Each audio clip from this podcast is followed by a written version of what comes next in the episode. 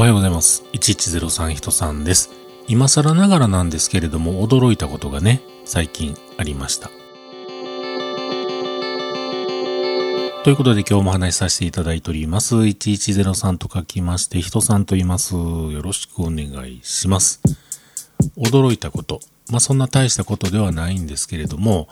M1 Pro が搭載されている MacBook Pro を僕使っているんですけれども、インテル製のチップとかではなくて、M1 もしくは M2 のプロセッサーが乗っかっている Mac で、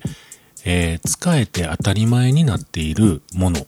そうです。iOS の OS 上で動いているアプリの一部が動作するというね、それなんですよ。と言いますのは、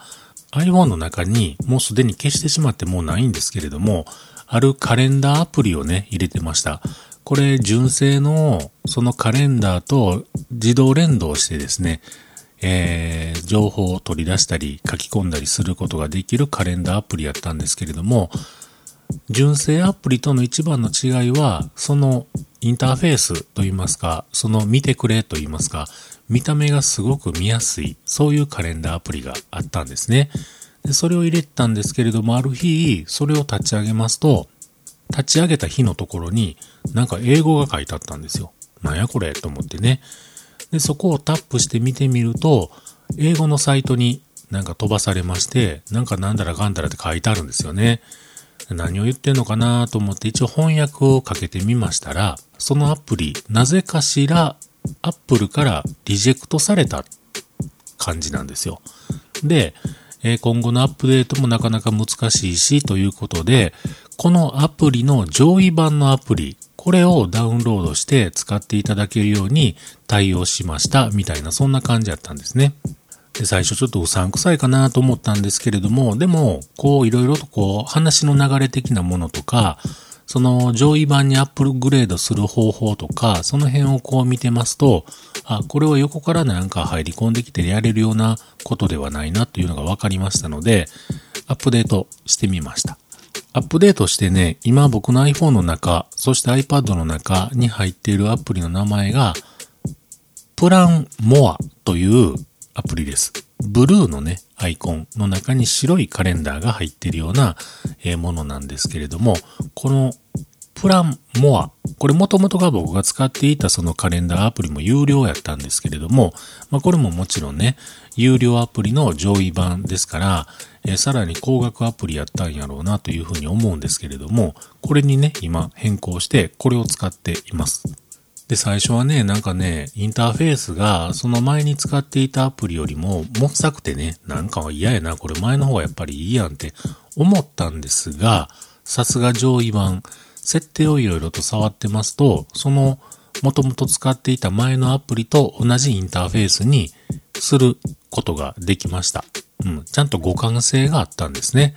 で、えー、無事、そのメーカーというかこれを開発している会社からも、ちゃんと僕のメールアドレスを含めて、えー、アップデートしましたよというような案内も来て、普通にアクティベートできて使えるようになっています。まあ、こういう経緯やったんですけれども、なんとなくね、このアプリを Mac の画面上でも見れたらなんかすごいいいやろなと思ってね、M1 Pro が搭載されている MacBook Pro で、このアプリケーションを探したらですね、見つかりまして、で、インストールして、バッチリ動いてましてね、あ、これええやんと思って、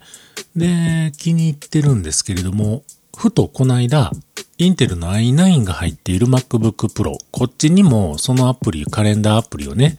プランモアを入れて使いたいなという気になったので、インストールを試みようとしたんですけれども、 App Store に出てこないんですよね。なんでかなみたいな。よくよく考えると、そうなんですよ。M1 シリーズのチップ、まあ、M2 シリーズのチップが載っている Mac というのは、この iOS 上で動いているアプリの一部、まあ、これは開発者の方が、えー、Mac でも動かしてもいいよっていうところにチェックをつけて、えー、書き出せばそれになるようなんですけれども、あのー、それ対応してるアプリやったんですね。なので、僕の M1 Pro の搭載されている MacBook Pro でも動いたんですけれども、当然ながら i9 が搭載されている MacBook Pro では動かなかったということなんですよ。うん。で、まあまあ、今更ながらびっくりしたことっていうのはね、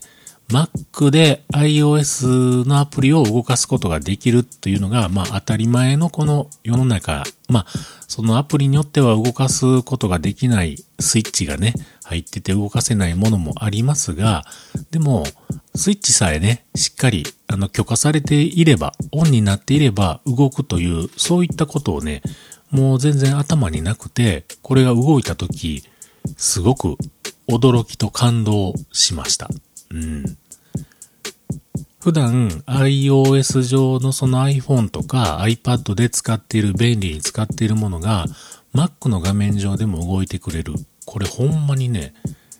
ええなぁと。革命やなぁと。今更ながら、あの、驚きました。と、そんなこんなのお話でした。